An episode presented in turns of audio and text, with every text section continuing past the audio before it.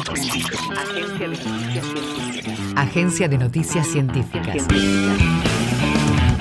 Información en tiempo real de la producción en ciencia y tecnología de la Universidad Nacional de Quilmes y las instituciones educativas y científicas del país.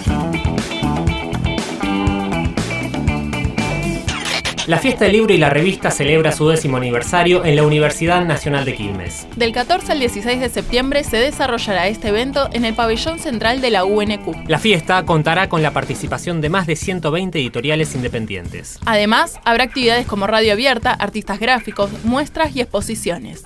Falleció Juan Carlos Denis, creador de la cumbia santafesina con guitarra. La noticia fue confirmada el 26 de agosto a través de redes sociales. Con una guitarra eléctrica, Denis revolucionó el modo de hacer cumbia en Argentina. Hasta ese momento, el instrumento dominante era el acordeón. Martín Liut, compositor, investigador y docente en la Escuela Universitaria de Artes de la UNQ, señala al respecto. La guitarra eléctrica se puede usar de múltiples maneras y ahí hay una cosa importante, vuelvo a la idea de color.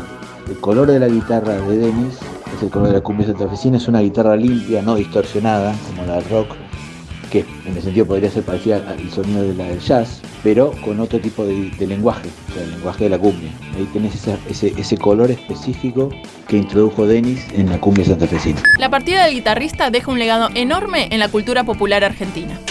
Día Nacional por una Argentina sin chagas. Desde 2011, la comunidad científica y médica instauró el último viernes de agosto para hablar de esta enfermedad. En Argentina, se estima que hay un millón y medio de personas infectadas. Además, se calcula que una de cada tres personas podrá desarrollar problemas cardiológicos.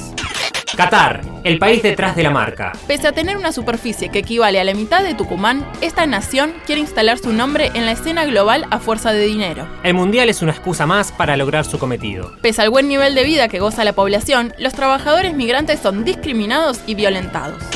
Más de 800 millones de personas padecieron hambre a nivel mundial en 2021. Según la ONU, la prevalencia de la subalimentación en 2021 alcanzó a casi el 10% de la población a escala global. Las regiones más afectadas son Asia, África y América Latina y el Caribe. Las cifras continúan en aumento constante y subieron casi dos puntos desde 2019.